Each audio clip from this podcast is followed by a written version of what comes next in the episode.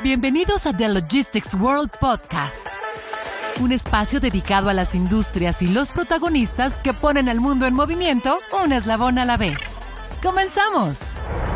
Hola, hola, bienvenidos al segundo episodio de nuestra cuarta temporada de The Logistics World Podcast. Gracias a nuestros fieles escuchas y también a quienes se suman por primera vez con nosotros. Soy Ilse Maubert Roura, gerente de contenidos de The Logistics World. Y les recuerdo que a lo largo de esta cuarta temporada vamos a platicar con expertos de la industria del e-commerce, el delivery y la logística para meternos, digamos que al backstage de las operaciones de algunas de las empresas y que juntos descubramos qué es todo lo que sucede antes de que llegue nuestro paquete y entonces nos ayude a entender cómo las empresas están modificando pues sus procesos, ¿no? Para cumplir con estas promesas de entrega que nos hacen como consumidores. Buenos días, tardes o noches, porque la magia del podcast es esto que nos permite estar en contacto en cualquier parte del día y cuando estén realizando cualquier actividad. Soy Catalina Martínez Quintero, editora de contenidos de The Logistics World. No sé a ti, Ilse, pero desde hace tiempo el miércoles se ha convertido en mi día favorito de la semana, porque este día tenemos la oportunidad de estar en comunicación con nuestros escuchas y además nos brinda la oportunidad de compartirles este material que les hemos preparado con muchas ganas.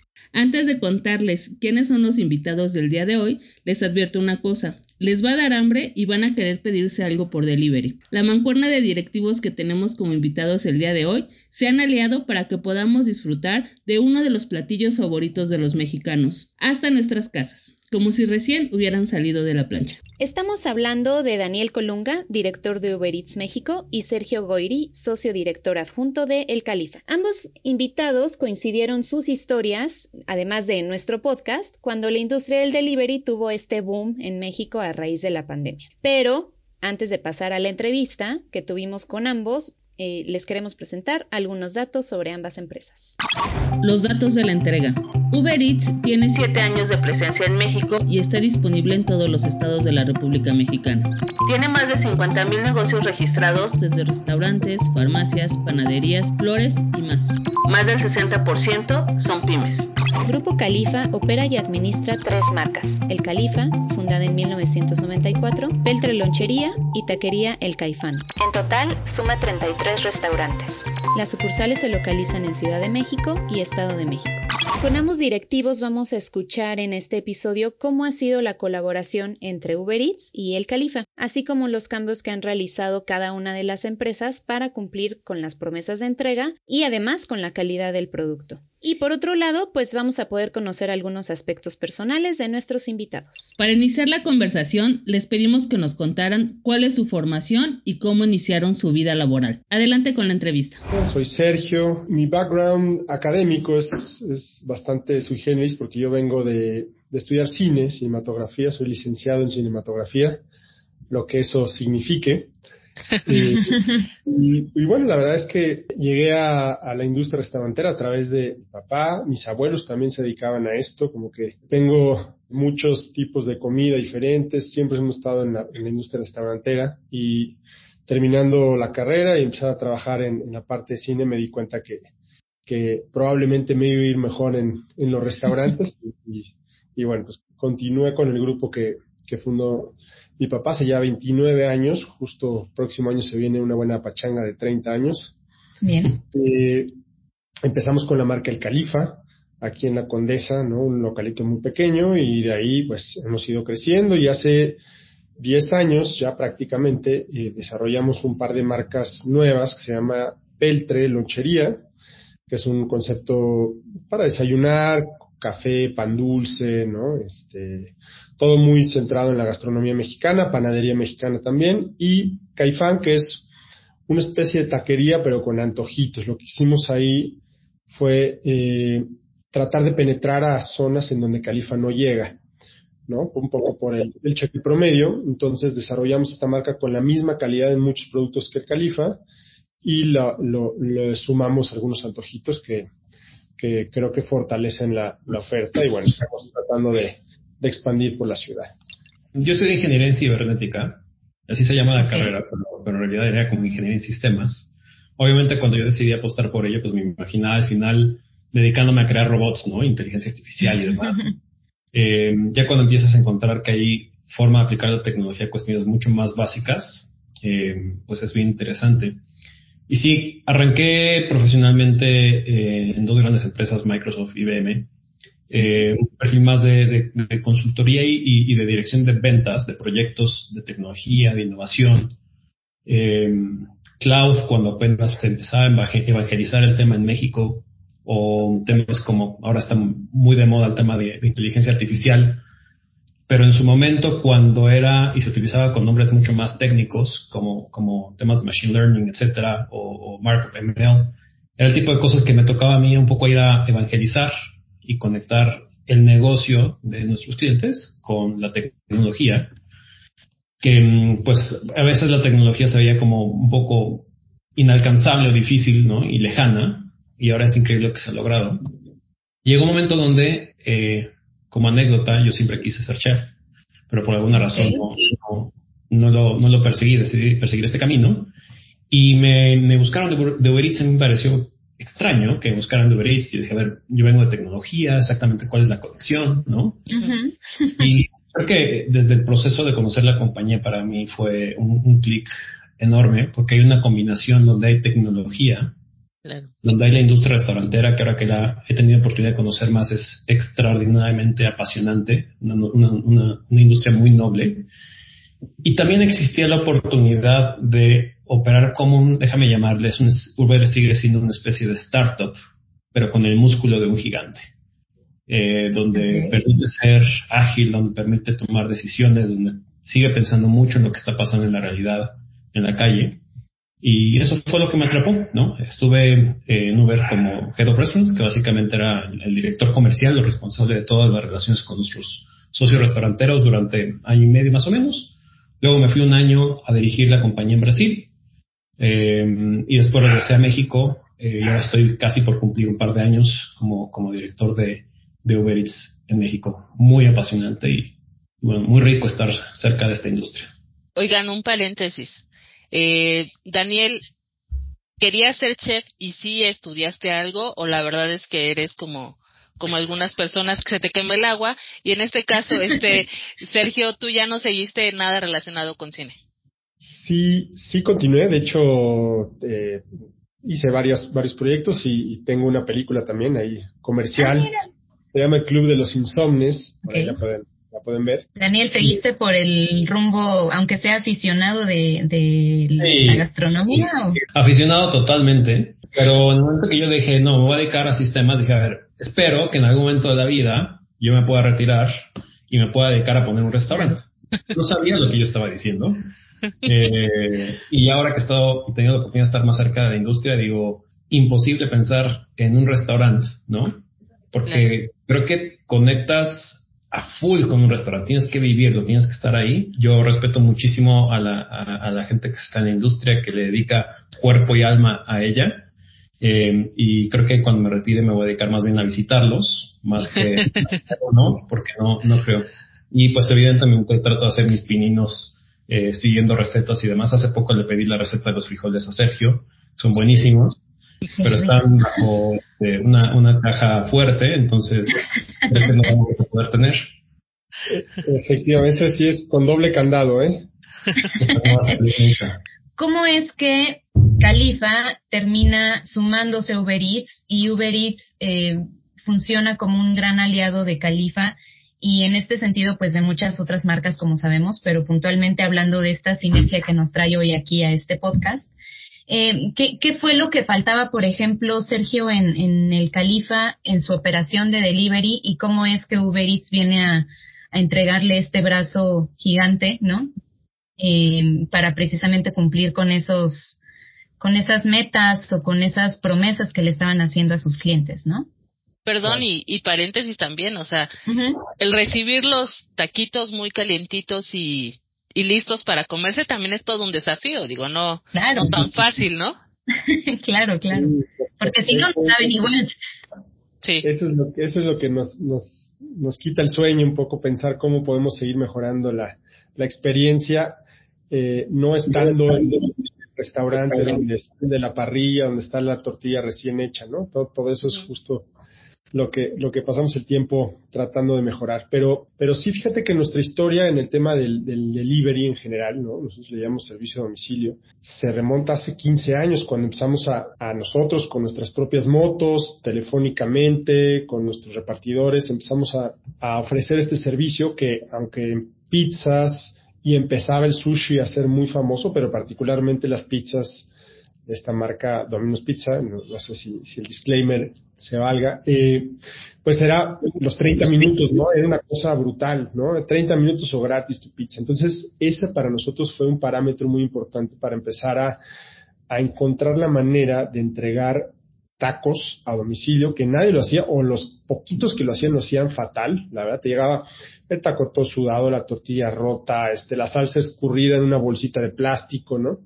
Entonces, tratamos de, de entender eh, cómo poder mejorar esa experiencia, cómo poder ofrecerle a nuestros clientes eh, lo mismo que están viviendo en nuestros restaurantes, pero en su casa o en su oficina.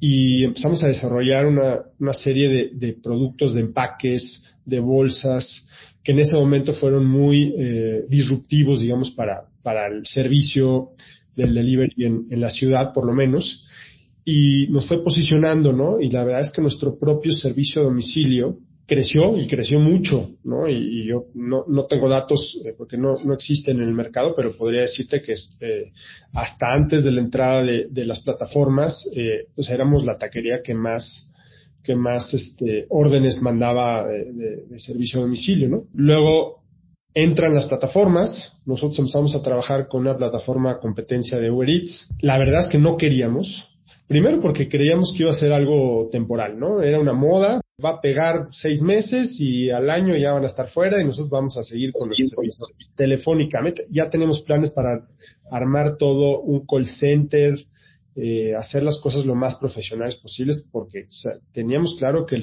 teléfono iba a seguir siendo la, la vía de, de, de, de venta, ¿no?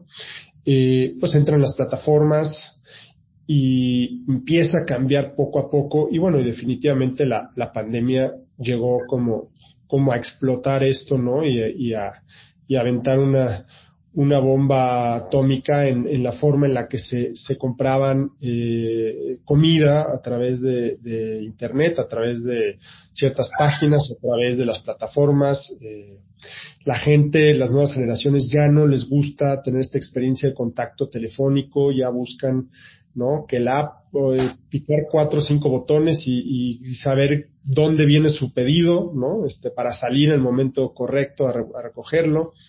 Entonces, to, a todo esto nos hemos tenido que, que acostumbrar nosotros como, como restauranteros, eh, adaptando muchas cosas la ventaja que nosotros traíamos contra gran parte de la competencia e inclusive contra otras marcas de, de, otros giros de comida era que nosotros tenemos toda una infraestructura, un músculo muy desarrollado con, con ya lo que era el empaque, con el servicio, para poder, las instalaciones, ¿no? Para poder empacar los, los pedidos ahí dentro de nuestras tiendas, nuestros restaurantes. Entonces, creo que esa ventaja competitiva que, tuvimos al, al, meternos tan a fondo tantos años en el servicio de domicilio dio, dio réditos a la hora de, sumarnos a esta alianza con, Uber Eats. Y definitivamente pues es, ha sido algo que, que, ya tuvimos claro que no es algo de moda, llegó para quedarse y, y bueno pues estamos, estamos muy contentos en este momento me gustaría saber si precisamente hubo algún ajuste que ustedes hayan hecho a partir de que hay esta unión de las marcas, ¿no? Eh, sobre todo por el tema de que, pues como decías, ¿no? El delivery de alimentos tiene un grado superior incluso o, o más complejo que pues el delivery de, de, cualquier otra mercancía o paquetería, ¿no? Hemos, hemos tenido que ajustar muchísimas cosas. Eh, hemos recibido eh, información retroalimentación más bien de parte de Uber Eats que nos ha servido para ajustar un montón de cosas.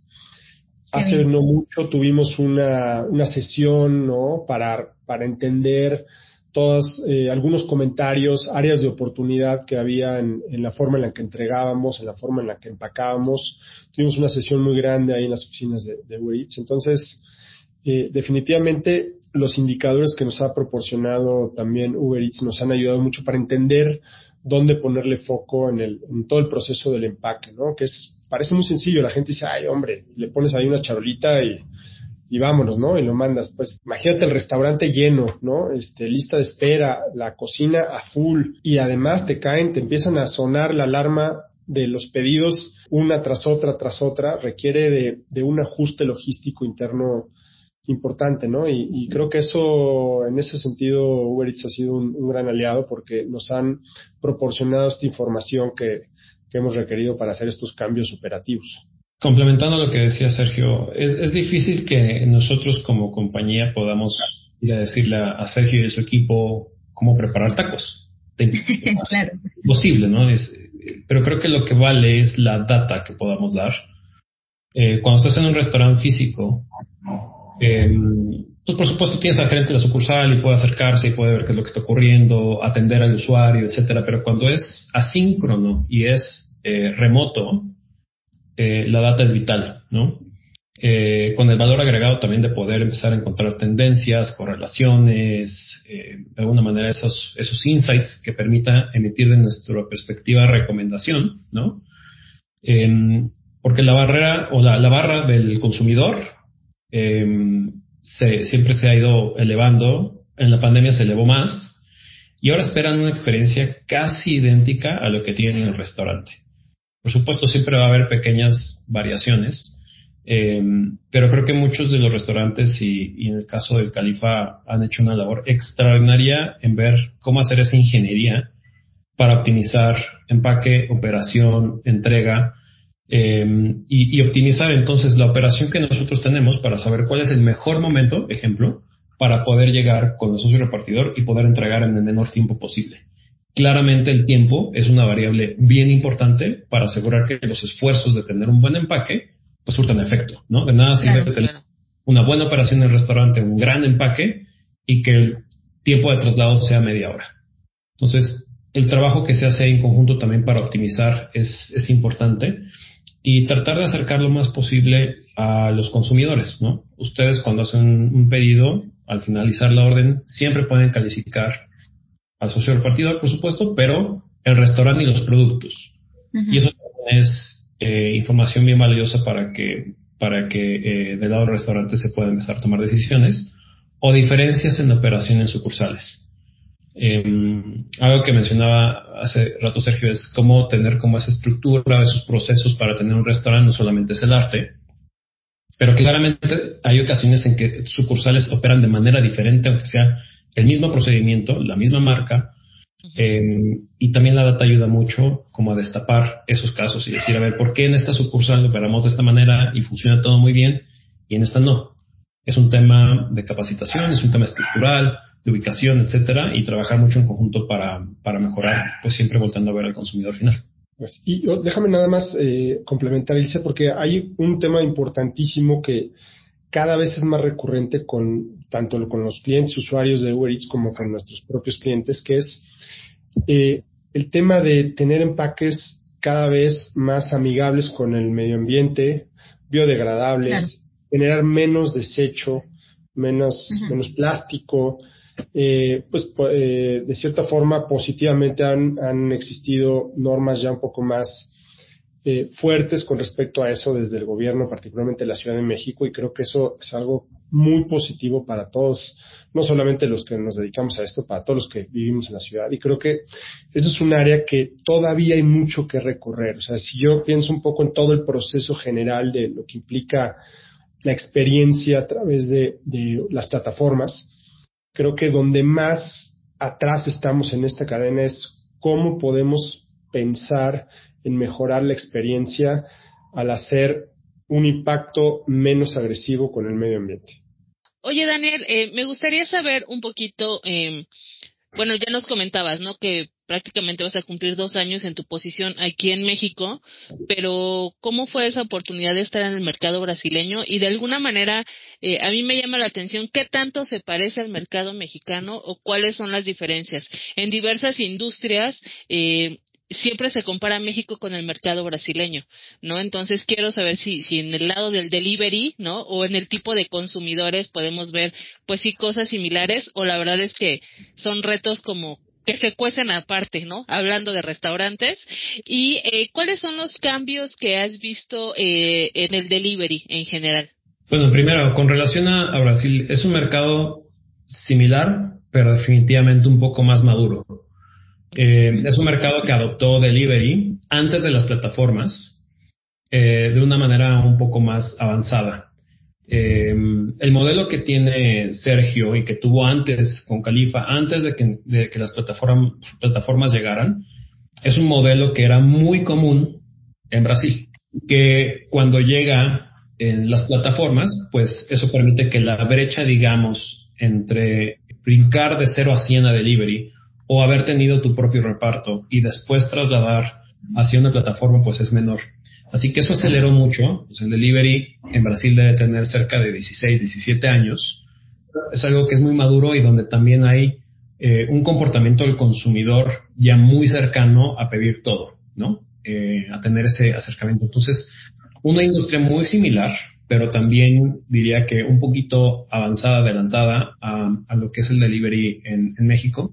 Y eso también, pues a mí me ayudó un poco a percibir qué es lo que, lo que viene adelante. Y de los cambios, conectando con la pregunta que hacías, Cata, de qué cambios estoy viendo, em, yo creo que en, en, general, más que hablar únicamente de restaurantes, lo que percibimos es, uno, los consumidores están hoy en día esperando el poder abrir una plataforma y que puedas pedir todo. Se arrancó con restaurantes y es lo que más penetración tiene en el mercado, por supuesto, pero la gente hoy en día está esperando el poder pedir cualquier cosa. El poder expandir un poco los, los el, universo de, de, lo que pueden llegar a, a, necesitar y puede ser, por supuesto, comida a domicilio, pero también puede ser los ingredientes para poder hacer la comida en casa. Ese creo que es uno de los, de los, de los aristas que veo en cambio. Segundo, em, la inmediatez la expectativa de los consumidores de, recibir sus productos en un menor tiempo cada vez es mayor. En restaurantes, por supuesto, si los tiempos promedio de entrega son 30-35 minutos, pues recientemente lanzamos una opción para 20 minutos, eh, de hecho junto con, con Calife, con el Peltre, pero hay tendencias a ir optimizando esto en la operación para que los tiempos de entrega cada vez sean menores. Y eso se ve también trasladado al e-commerce en general. Si ustedes recuerdan en e-commerce, pues hace algunos años las entregas eran en dos o tres días, ¿no? Eh, ahora en el siguiente día y hoy empezamos a ver oportunidades también para entrega en el mismo día o inclusive en horas. Si tú pides en la mañana, este, en un par de horas te pueden empezar a entregar. Así que creemos que eso también es un cambio que está fomentando que el e-commerce tenga un impulso eh, de venta o de compra, por ejemplo, donde hay una oportunidad o una razón más por hacer una compra si tú encuentras un artículo y lo ves disponible y no solamente está disponible, sino te lo van a poder entregar en tu casa en dos horas, la probabilidad de conversión es más alta. Así que ahí también vemos un cambio importante en el delivery, muy ligado a la, logística y la entrega de última milla. Eh, con, con, soluciones como nosotros de Direct. ¿Qué tal? ¿Ya se pidieron unos taquitos para seguir la conversación y darle gusto al paladar? Seguimos en la entrevista platicando con nuestros invitados sobre las innovaciones, las tecnologías relacionadas con entregas de última milla, las tendencias que se ven especialmente en Estados Unidos, a ver cuándo podrán llegar aquí a México, y los cambios que han hecho para optimizar cada uno de sus procesos. Esto fue lo que nos contaron. Algo que, está siendo relevante para, para nosotros en los próximos meses, te podría hablar. Eh, estamos por lanzar entrega prioritaria conectado al punto que hablábamos de la expectativa de los consumidores de entregarse en menos tiempo. Entonces le vamos a dar la oportunidad al consumidor para que pueda, eh, con un costo adicional, marginal, pueda acceder a un tiempo de entrega mucho menor, ¿sí? Eh, y eso está pensando un poco en el consumidor final, ¿no? Eh, eso también conecta con otro, otro palanca que estamos lanzando que, que modelo de entrega express, que, es justo un conjunto de cadenas comerciales y restaurantes que tienen productos que están prácticamente listos para entregar y donde también podemos optimizar el tiempo de entrega. Em, y el tercero que a lo mejor eh, es relevante es, pues ustedes saben, nosotros tenemos una plataforma para movilidad a través de Uber, tenemos una plataforma de delivery a través de Uber Eats y donde ahora se incorporan también otros comercios. Em, pero al final del día todo esto comparte una misma base de socios, repartidores y conductores. Entonces algo que también es importante para nosotros es poderles dar más oportunidades a ellos de ingresos flexibles. Y lo que estamos haciendo ahora es que hay todavía más una eh, combinación de socios repartidores y conductores que pueden entregar pedidos de cualquiera de las verticales a través de Uber Eats em, o que puede también ser em, el que lleva una persona, tanto en auto y en el corto plazo también en algunas ciudades estará disponible Uber Moto. Entonces tú vas a poder pedir un Uber, pero te vas a mover en moto. Y, de nuestra parte hay sí hay un par de puntos interesantes que se han ido desarrollando eh, a partir de, de esta necesidad de, de, ir mejorando con, junto con Uber Eats, ¿no? Para, para dar un mejor servicio a nuestros clientes más rápido, sorprenderlos. Pienso en la, la integración en nuestro propio sistema punto de venta. O sea, ¿a, ¿a, qué me refiero con esto? Que cuando el cliente le dé el botoncito verde de, ¿no? Del checkout de, de la orden, en ese momento nos, se nos imprima eh, eh, en cada estación del restaurante, en el pastor, en la parrilla, en la fuente, ¿no? La orden eh, a, a, la que va y cómo se tiene que empacar. Y entonces eso nos recorta muchísimo el tiempo porque hoy en día todavía se tiene que, digamos que se tiene que pasar de la tablet, se tiene que capturar nuestro propio sistema. Entonces, en el momento en que logremos eso al 100%, uh -huh creo que pues eso, o sea, vamos a tener... A, la operación. Muchísimo, muchísimo, porque además uh -huh. la verdad es que una de nuestras fortalezas es la rapidez en la que servimos los tacos. Si le, si le aumentamos la rapidez en la que se puede eh, llevar esta orden a nuestro sistema, bueno, eso, eso va a ser un, un gran acierto de ambas partes. Pienso también en el servicio nocturno, nosotros, como, como saben, eh, particularmente la gente fiestera, pues estamos abiertos hasta altas horas de la madrugada. Sí, sí. Y damos servicio a domicilio también hasta las 4 o 5 de la mañana, dependiendo del día. En nuestra propia plataforma telefónica que les he comentado que, seguimos operando. Entonces, a esa hora es muy difícil que haya repartidores de Uber, de Uber Eats. Entonces, eh, hemos hecho una alianza que estamos ya muy cerca de, lanzar, en donde eh, la gente va a poder pedir a través de Uber Eats, pero llevándolos con nuestros propios repartidores. Entonces, son de las cosas que, que, nos hemos tenido que ir adaptando y mejorando. También, por ejemplo, eh, tenemos por ahí, eh, a partir de la data que se ha generado, pues, eh, desarrollo de ciertos productos que solamente vivan para Uber Eats. Oigan, creo que ya nos estamos poniendo muy serios, entonces yo quisiera saber, tanto Daniel como Sergio, ¿cuál fue su primera compra que hicieron, no, de comida de delivery? Y en ese momento, ¿qué sensación les dejó? El primer pedido que hice, evidentemente, fue a nuestros restaurantes. -huh. Bien. no recuerdo si fue Califa o Peltre, fue el mismo día los, los dos. La verdad es que tenía mucha curiosidad de, de entender esta, esta proceso, porque además nosotros en casa fuimos muy tardíos a la hora de, de, de subirnos a esta ola de, de pedir a domicilio. Tratamos de, de, de, bueno, mi esposa trata de cocinar en casa y, y bueno, pues yo al tener tantos restaurantes alrededor y, y también supervisar la calidad de los productos, pues trato de comer en, en los restaurantes lo más que, lo más que se pueda.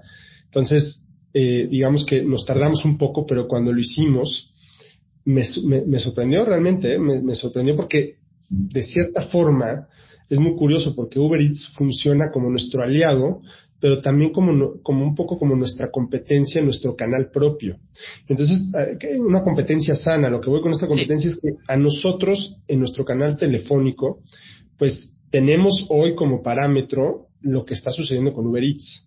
Y tenemos que entregar por lo menos a la misma velocidad y de la misma forma que, que Uber Eats. Entonces, pues había mucha, este, había muchas dudas de, de que también eh, pudieran entregarnos, porque sea, al final el, el, repartidor no trabaja para nosotros, no lo conocemos, no había este vínculo en donde nosotros pudiéramos supervisar cómo era el servicio, pero pues no, no, no tiene nada que ver. Al final, eh, cuando yo he pedido por, por Uber Eats nuestros propios restaurantes o los o cualquier otro restaurante, cualquier otro tipo de comida, la verdad es que el servicio es prácticamente el mismo como si trabajara en la, en la empresa, entonces, eh, pues, pues sí, esa fue, esa fue como mi primera experiencia. Y además al interior todas, ¿no? Ya pidió tacos el jefe, apúrense.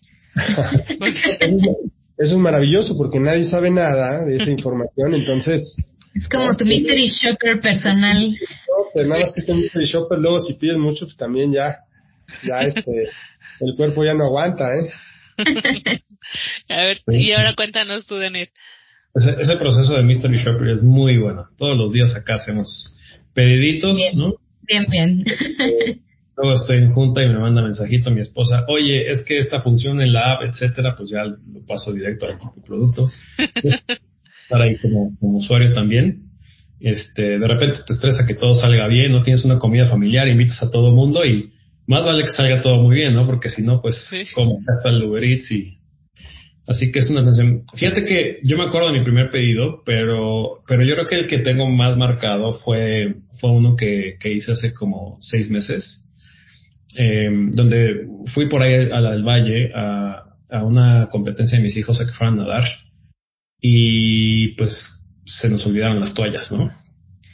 Y así, como todo perfecto, menos las toallas. Y en ese momento estábamos justo piloteando un modelo de entrega rápida, que, es de, Quick Commerce con, con una tienda de, departamental.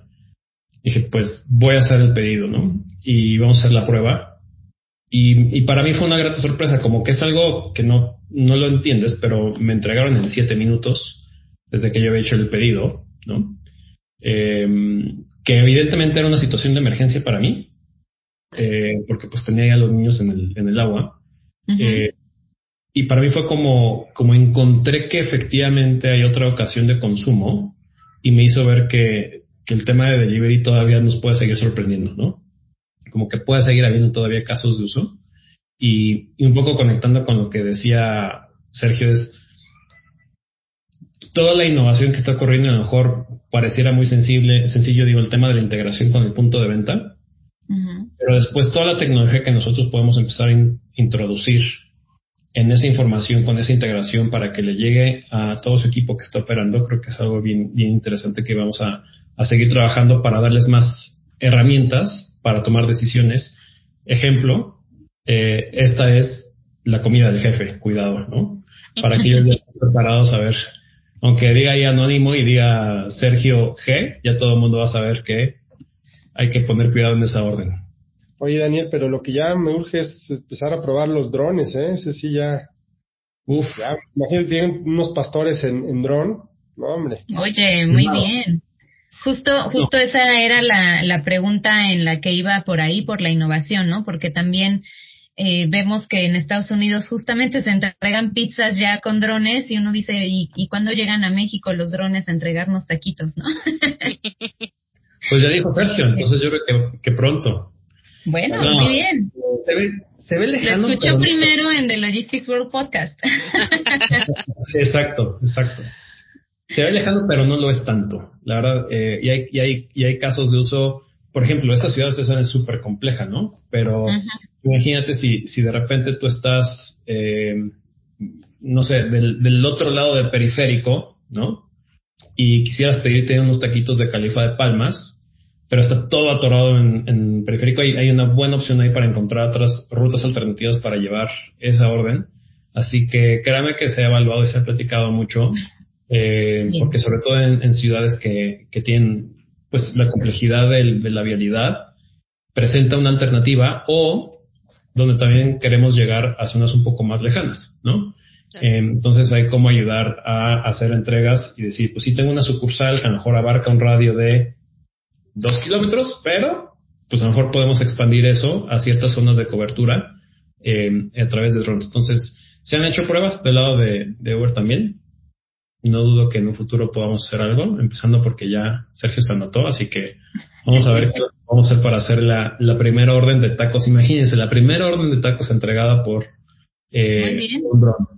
Sin duda fue una gran conversación, donde escuchamos cómo la formación en ingeniería y su tendencia hacia la tecnología por parte de Daniel, pues le dio las herramientas para, sin saberlo, pues desarrollarse en la industria de alimentos y en el fondo ese deseo por ser chef lo vive desde el lado del consumidor. En el caso de Sergio, supimos cómo empezaron a abrirse paso en Grupo Califa para las entregas a domicilio con sus propios recursos. Y a pesar de sentirse amenazados con la llegada de las aplicaciones de delivery, como él no lo contó, pues encontró unos aliados que le han dado tips para mejorar su operación. La verdad yo soy muy sentimental pero me gustan estas historias donde el gusto por ciertas cosas se quedan en un cajón por desempeñarnos en otras actividades y a la vuelta de la vida desempolvamos ese sueño por haberlo realizado, aunque sea de forma indirecta. Totalmente, Cata. Son unas entrevistas que recordaremos siempre. También, como dices, es muy interesante conocer todo lo que sucede detrás del delivery, sobre todo cuando haces tu pedido y esperas a que te llegue a tu casa. A mí me entusiasmó mucho saber que, que existe esta colaboración entre las marcas a favor del consumidor. Desde el lado, por ejemplo, del empaque, para que la experiencia sea satisfactoria y te lleguen, en este caso, tus tacos como deben de llegar, o la rapidez para que me entreguen cuanto antes, ¿no? Y saber que, por ejemplo, esas opiniones que dejamos en la app se traducen en mejoras para las operaciones. Y por supuesto, claro, me emocionó saber que en el futuro un dron podía entregarnos tacos a domicilio. Aplaudo mucho que haya estas sinergias en las empresas y que además eh, no se vean como competencia, sino que en este caso unan fuerzas para ser mejores teniendo al cliente al centro de sus estrategias. Si quieren estar informados sobre lo que sucede en el mundo de la logística, así como el e-commerce, pues visiten thelogisticsworld.com.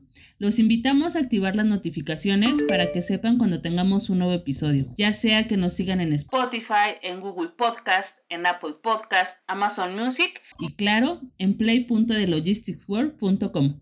Hagamos comunidad. Gracias por acompañarnos. Los invitamos a escuchar nuestras temporadas anteriores y por favor no se olviden de calificar este episodio. Gracias por darle play. Hasta pronto. Esto fue The Logistics World Podcast. Un espacio dedicado a las industrias y los protagonistas que ponen al mundo en movimiento un eslabón a la vez. Escúchanos la próxima semana y sigue la conversación sobre cadena de suministro y logística en nuestras redes y plataforma web. Conéctate e inspírate.